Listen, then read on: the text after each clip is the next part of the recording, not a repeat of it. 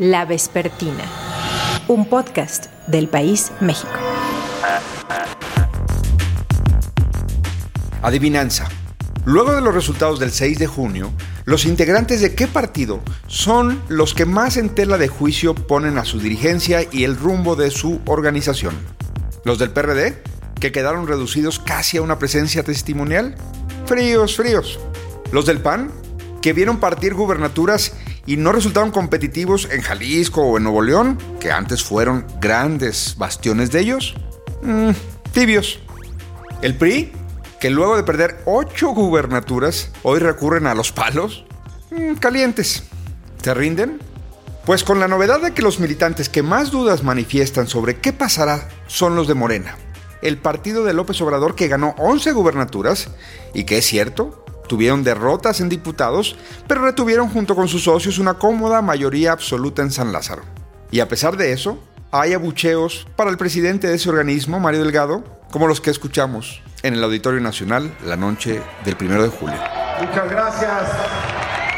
Buenas tardes, ¿cómo están?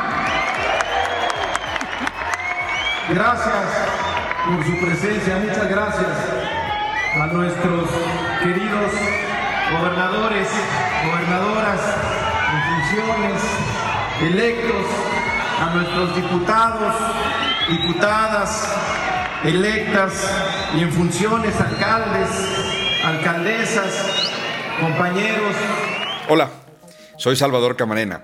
Bienvenidos a La Vespertina, podcast del País México. En esta entrega hablaremos sobre el Movimiento Regeneración Nacional, el partido de Andrés Manuel, triunfador de las elecciones intermedias, pero en cuyo seno hay un debate que cuestiona la manera en que se toman las decisiones en ese organismo. Escucharemos por ejemplo, a Gibran Ramírez, conocido militante de Morena, alertarnos sobre esto. Morena está enferma, está enfermo el movimiento de éxito desde el triunfo del presidente López Obrador.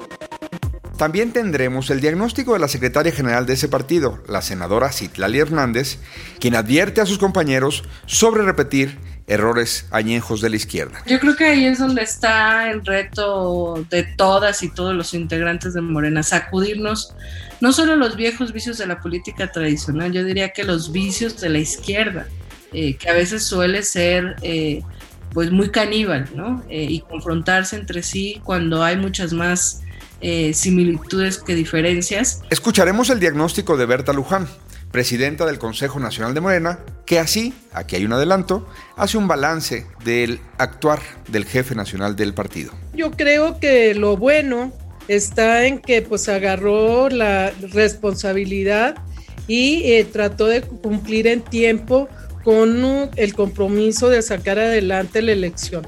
Lo malo, diría yo, es que no se apoyó en Morena y en sus instancias de decisión, no tomó en cuenta a los consejos, a, las dirigencias históricas de Morena, los que construyeron y las que construyeron Morena en el país y que esto pues le demeritó la verdad pues legitimidad a la hora de este, la elección de las candidaturas. Y finalmente Luis Hernández Navarro analista y periodista de la jornada, nos comentará algo de lo que él vislumbra sobre Morena. Pues los poderes fácticos eh, están ya en control del partido, o sea, si uno ve las listas de candidatos que ganaron, no necesariamente son gentes que corresponden en lo ideológico o en lo político al proyecto de Morena, son gentes que tienen que tuvieron el poder para valga la expresión, comprar su candidatura y, eh, y, ganar la candidatura como tal. Si creen que este capítulo no es para ustedes porque ustedes no forman parte de Morena o porque no simpatizan con ellos,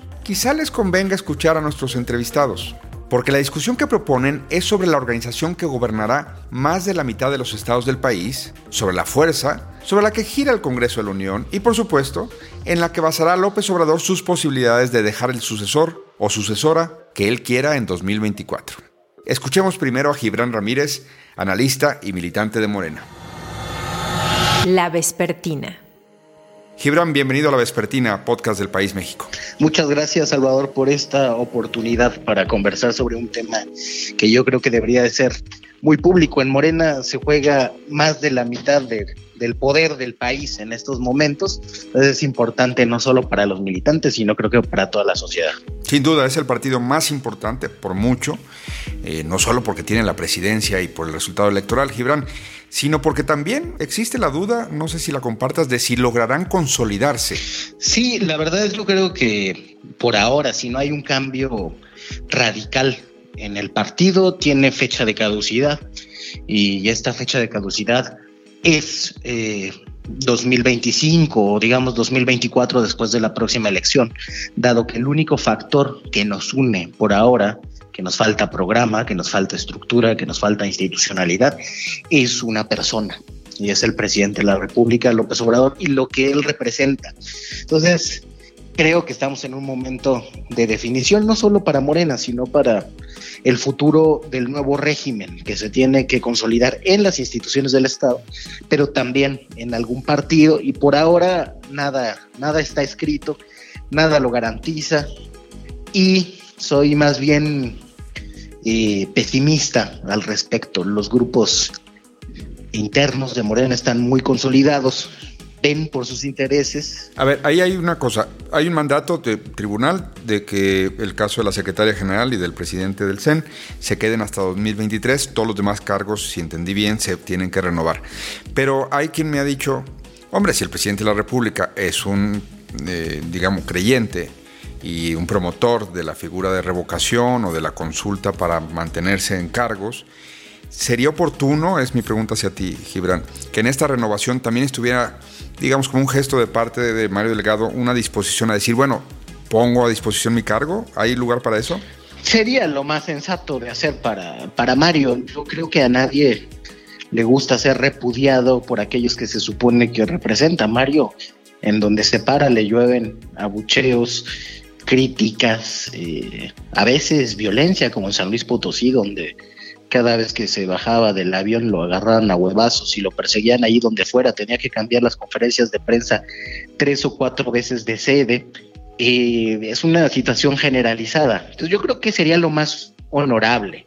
Ahora hay que ver si hay ese tamaño político. En Mario Citlali ya dijo que ella sí pondría la, Secretaría General a disposición si la militancia decide otra cosa. Yo creo que hay un margen para ello, eh, pero por el estilo político que ha tenido Mario, que es más bien el de gestionar poderes ajenos que se quieren quedar ahí, eh, ya sea en territorios o los órganos del partido, lo más conveniente para esta serie de poderes es que Mario siga ahí y eh, si su actitud no cambia, pues ahí va a seguir. Gibran, eh, ganaron 11 gubernaturas, sin duda es algo notable.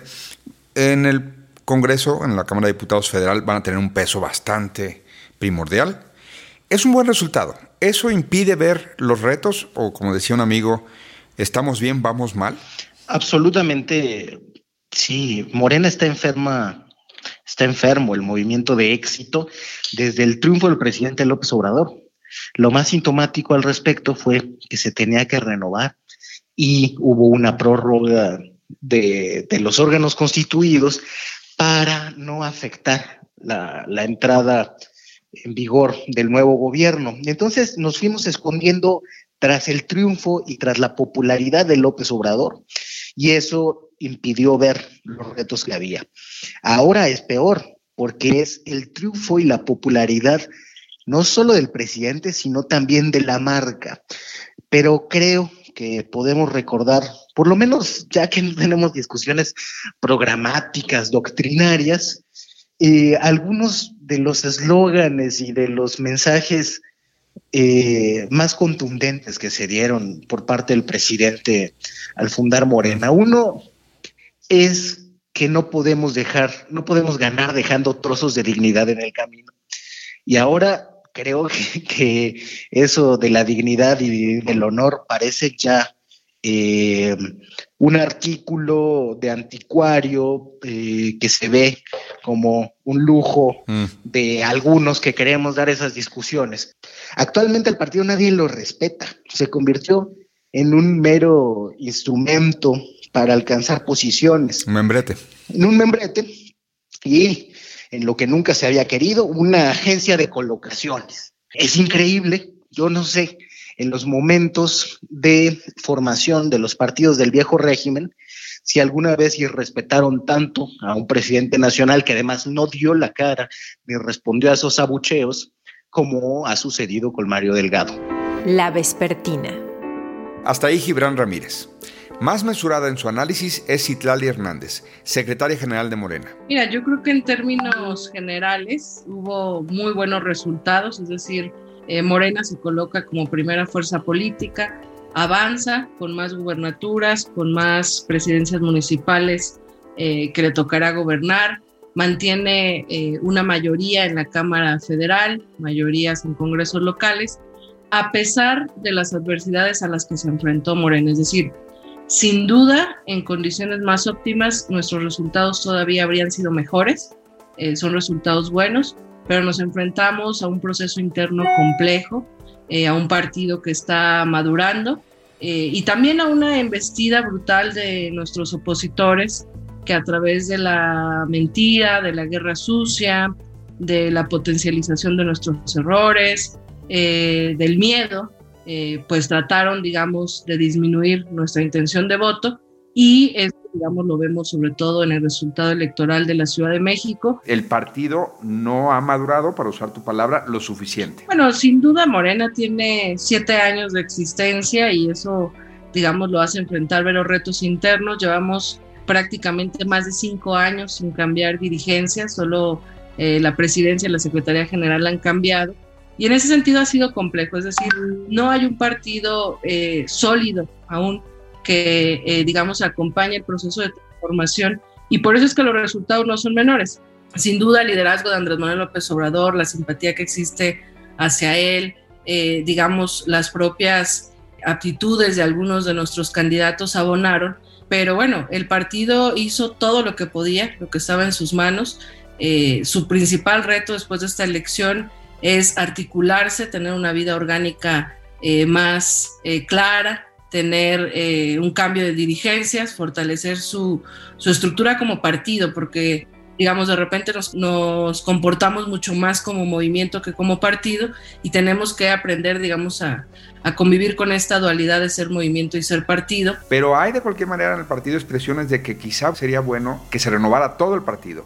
¿Hay una ventana para eso? ¿Se va a poner en la mesa los puestos de presidente y de secretaria general? Si la militancia considera que hay cosas que cambiar, bueno, habrá que escucharles, pero yo eh, a estas alturas veo eh, que urge una renovación, pero que quienes tenemos un mandato con fecha, con eh, legitimidad muy clara, es Mario y tu servidora, hasta el 2023. de ahí en fuera, bueno, urge cambiar dirigencias municipales, estatales, la integración del Comité Ejecutivo Nacional.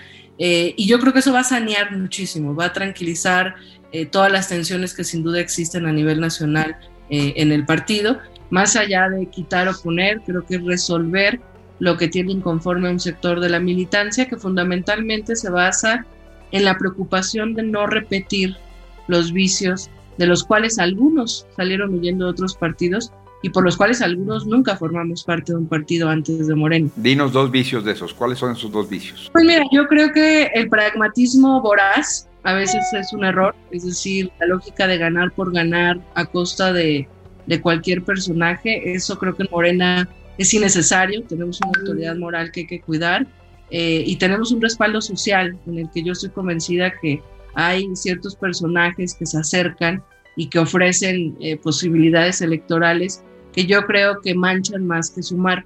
Eh, no es una visión que se comparte, por supuesto, por todos los las, eh, integrantes de, las dirigen de la dirigencia. Eh, sin embargo, bueno, yo estoy convencida de que sí tenemos que construir nuevos códigos. Y más allá de cambiar, yo estoy convencida de que Morena tiene que actuar diferente en su vida interna, que si eso es lo que se demanda con una ruta muy clara, pues bueno, en mi caso yo estoy dispuesta a sumar desde donde me toque, pero francamente creo que más que quitar o poner a un dirigente, eh, toca resolver, eh, resolver esa gran eh, disputa que se da entre quienes ya estuvieron y quienes van llegando. Es decir, Morena tiene que crecer, va a crecer inevitablemente y lo que necesitamos generar es una inercia justamente para que crezca sin que eso implique el deterioro de su autoridad política y autoridad moral, como pasó con el PRD o como ha pasado con otras fuerzas políticas. Pero el PRD nunca supo hacer buenas eh, transiciones de dirigencia, reconformación de sus comités. ¿No van a pecar ustedes de lo mismo? ¿No, no, no se habrán traído algunos o demasiados ese DNA donde no funciona la manera de eh, elegir nuevos liderazgos regionales, de los distintos miembros del comité? Sí, mira, yo creo que ahí es donde está el reto de todas y todos los integrantes de Morena, sacudirnos no solo los viejos vicios de la política tradicional, yo diría que los vicios de la izquierda, eh, que a veces suele ser eh, pues muy caníbal, ¿no? Eh, y confrontarse entre sí cuando hay muchas más similitudes que diferencias. Entonces, yo creo que hay madurez después del proceso electoral y de aciertos y errores, existe la claridad de que nuestro compromiso es con un proyecto superior a nosotros mismos eh, y estaremos generando esa inercia. Yo creo que lo lograremos, estoy convencida de eso. Eh, y bueno, si no, la militancia seguirá eh, exigiendo que Morena no se eche a perder, que Morena se ponga las pilas para acompañar el proceso de transformación y escuchar a la militancia siempre va a ser lo más importante. Berta, gracias por estar en La Vespertina, podcast del País México. Usted es presidenta nacional del Consejo de Morena, ¿correcto? El Consejo Nacional de Morena, sí. Berta, hay triunfos sin duda contundentes, 11 gubernaturas en las elecciones del 6 de junio. Perdieron eh, presencia en la Cámara, pero no es para nada una derrota dramática o que les impida plantearse un escenario de influencia y de seguir eh, instalando una agenda en la Cámara de Diputados. ¿Cuál es el balance que usted hace de eh, las elecciones de hace un mes? Porque ya pasó un mes, ya, digamos, ya, ya hubo tiempo para ver los buenos y los malos resultados. Eh, yo creo que finalmente se avanzó. Esto de los 11 estados en donde ganamos la gubernatura es muy importante porque suman ya 17 de 32 entidades las que gobierna Morena. Eh, creo que este es uno de los grandes logros, el, mantener la mayoría en la Cámara de Diputados, lo cual permite seguir eh, empujando las reformas legales necesarias para construir eh, los cambios, lo que significa la 4T. Y creo que lo que nos llama más la atención, lo que sorprendió, eh, fue lo que ocurrió en la Ciudad de México, porque este ha sido un baluarte de la izquierda desde que se inició el cambio político, a partir del cual la ciudadanía puede votar. Y eh, pues esto fue un descalabro, el haber perdido espacios que teníamos este, y que pues hay que recuperar. He escuchado candidatos que dicen, hice la campaña solo o sola, el partido no me apoyó, eh, claro, me ayudó la figura y el trabajo del presidente López Obrador, pero no el partido. ¿Hubo partido? ¿Hubo campañas desde el partido, Berta? También yo quiero agregar eh, un elemento y es que las candidaturas en algunos casos se dieron ahora sí que por imposición, que no hubo consensos, no se construyeron consensos alrededor de las candidaturas y esto lo que provocó pues fue el rechazo de la militancia. Ahí en donde hay un candidato o candidata que no tiene el respaldo de la gente, una gente a la que no se conoce o que viene de otros partidos o de otras experiencias políticas, incluso en contra de nosotros mismos, pues obviamente lo que provocó fue que la gente no apoyara, ¿verdad? Ni las campañas ni, ni con el voto. He escuchado también eso, he escuchado que de repente militantes que vienen acompañando el movimiento de López Obrador desde hace literalmente décadas, voltearon y dijeron, ¿y esta persona cuando llegó aquí? Si estaba enfrente, si estaba con los otros y le dieron una candidatura. ¿Por qué se dio eso, Berta? Bueno, pues sobre todo, por un lado, por la desorganización del partido, ¿verdad? O sea, no funcionan las instancias de dirección, los consejos estatales, el mismo consejo eh, nacional, en fin, eh, se centralizó mucho uh, la determinación, ¿no? O finalmente eh, la decisión en relación a, las candidaturas. y por otro lado, también decir que se puso como un eh, requisito, pues el que la gente pudiera ganar por su sola presencia. Me, me explico. Se seleccionó a gente que podía ganar porque era conocida, porque tenía recursos, etc. Y creo que esos elementos se pusieron por encima de la trayectoria de la gente. Nosotros tenemos un artículo en el estatuto del sexto bis que plantea muy claramente que las candidaturas internas o para elecciones eh, externas, Morena debe elegir gente con tal perfil honesta, con trayectoria de lucha, comprometida con el proyecto. Y creo que esto no fue así. Si pusimos por delante el que tú tengas recursos para hacer tu campaña y además que tengas este nivel de conocimiento entre la ciudadanía de tu persona, entonces, entonces lo otro se fue, vamos a decir que este, para el segundo o tercer lugar, ¿no? En el criterio. Claro. Dígame, del, del 0 al 10, como en la escuela, ¿qué calificación le pone a Mario Delgado a partir de lo que vimos en la campaña? Un 8. ¿Un 8? No está mal. 7, 8. Bueno, ya le bajó uno. El 7 ya está mal. El 7 en mi casa me regañaron y me decían, eso es mediocre, ¿eh? Otros datos, otras realidades. Con sus diagnósticos y críticas, Luis Hernández Navarro es una voz fundamental para entender a la izquierda y los movimientos progresistas en México. Lo invitamos de nuevo a la vespertina a comentar lo dicho por Gibran, Citlali y Berta.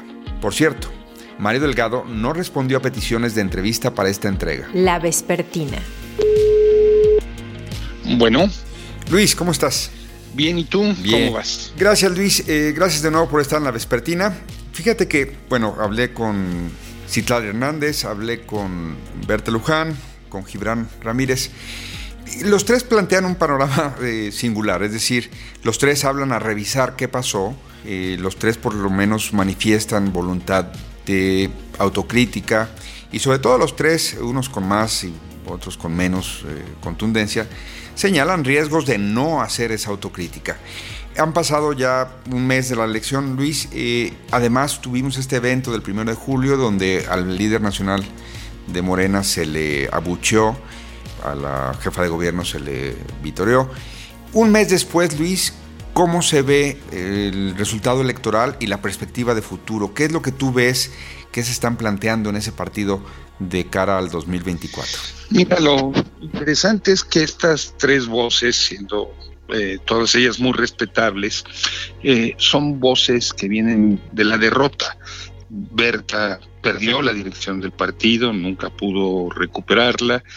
Eh, Gibran eh, voló alto pensando que podía dirigirlo y finalmente se quedó sin nada, ni siquiera le cumplieron los compromisos que le ofrecieron y Citlali quedó reducida a una posición prácticamente testimonial dentro de, del partido. Entonces, estos eh, llamados eh, a la autocrítica por parte eh, de quienes resultaron derrotados son válidos, pero hay que tomarlos de quien vienen, ¿no? ¿Qué ha pasado después de un mes? Bueno, efectivamente tenemos el evento de celebración, un evento de celebración desangelado, eh, comparémoslo con lo que fue la toma de posesión del presidente hace tres años, el clima de euforia que se vivía en su militancia y eh, alrededor, ¿no? Y ahora, eh, pues las fotografías eh, del evento no dejaban mentir, había enormes huecos. Se quiere responsabilizar de esos huecos a Ricardo Monreal, que se le dieron boletos y no, no llevó gente, pero lo que es cierto es que eh, había grandes vacíos y, gran, un clima de, de, de desánimo eh, complementado por estos dos elementos que tú señalas. Eh, la candidatear a, Claudia Sheinbaum, que no creo que le convenga demasiado, y los abucheos a Mario Delgado, eh, que son parte de una larga lista de abucheos que se han venido llevando a lo largo de todo el país, ¿no? porque eh, hizo compromisos que no cumplió, eh, dejó fuera la vieja militancia, eh, puso como candidatos a factores de poder real, etcétera, etcétera. Entonces, es cierto, hay quien habla de autocrítica, pero quien está al frente no está haciendo esa autocrítica como tal, al menos que pensemos que los cambios que está haciendo el presidente de la República en su gabinete son parte de esa autocrítica llevada al terreno práctico. Y, con este diagnóstico que haces, es decir, evidentemente los que están en posiciones marginales reclaman autocrítica revisión, o incluso eventualmente en agosto y en noviembre tienen citas para reconfigurar el partido. ¿Qué pasará en Morena? ¿Qué, vislumbras con lo que, habiendo pasado las elecciones, eh, han hecho cada una de las partes? ¿Qué es lo que se podría esperar que haga Morena? Bueno, creo que vamos a ver una exacerbación de la lucha interna a partir de ahora. Eh, creo que se va a intensificar. Vamos a ver un crecimiento del, del fuego amigo en distintas posiciones eh, es muy probable, está casi cantado, eh, que van a seguir los cambios en el gabinete, pero creo que lo, la característica central va a ser esta, lucha interna y esta dificultad tan grande eh, para tener una cuestión interna que no alcanzaron inmediatamente después del triunfo y que hoy en la perspectiva del tramo final es más difícil que alcance. ¿Ven? Bueno, más bien, ¿escucharon? Morena está llamada a una gran reflexión. Si la llevan a cabo con profundidad o si solo se quedan en la superficie, cualquiera que sea el caso, tendrá repercusiones en la política de México. Gracias por escuchar La Vespertina, podcast del País México. En la producción, Omar Morales. En los micrófonos, Salvador Camarena. Hasta la próxima simpatizantes de Morena protestando por la imposición de candidatos en el estado de Chiapas. Pedimos la intervención de la compañera Citlali que ponga orden en esta situación. Está en riesgo la cuarta transformación, está en riesgo el Congreso local, el Congreso federal. Pedimos que el presidente de la República también voltee a ver esta, lucha. Están imponiendo en todo el estado de Chiapas candidatos afines al verde ecologista, es decir, como que quieren que pierda Morena, yo no lo puedo creer esto, pero de veras se los digo y lo hemos denunciado. Quieren que en Chiapas no gane Morena con todos estos candidatos impuestos, con toda esta inconformidad. Que queremos que se fijen en los mejores perfiles de las mujeres y hombres que son morenas, morenas que hemos luchado para formar esta nueva nación que encabeza López Obrador. La Vespertina, un podcast del País México.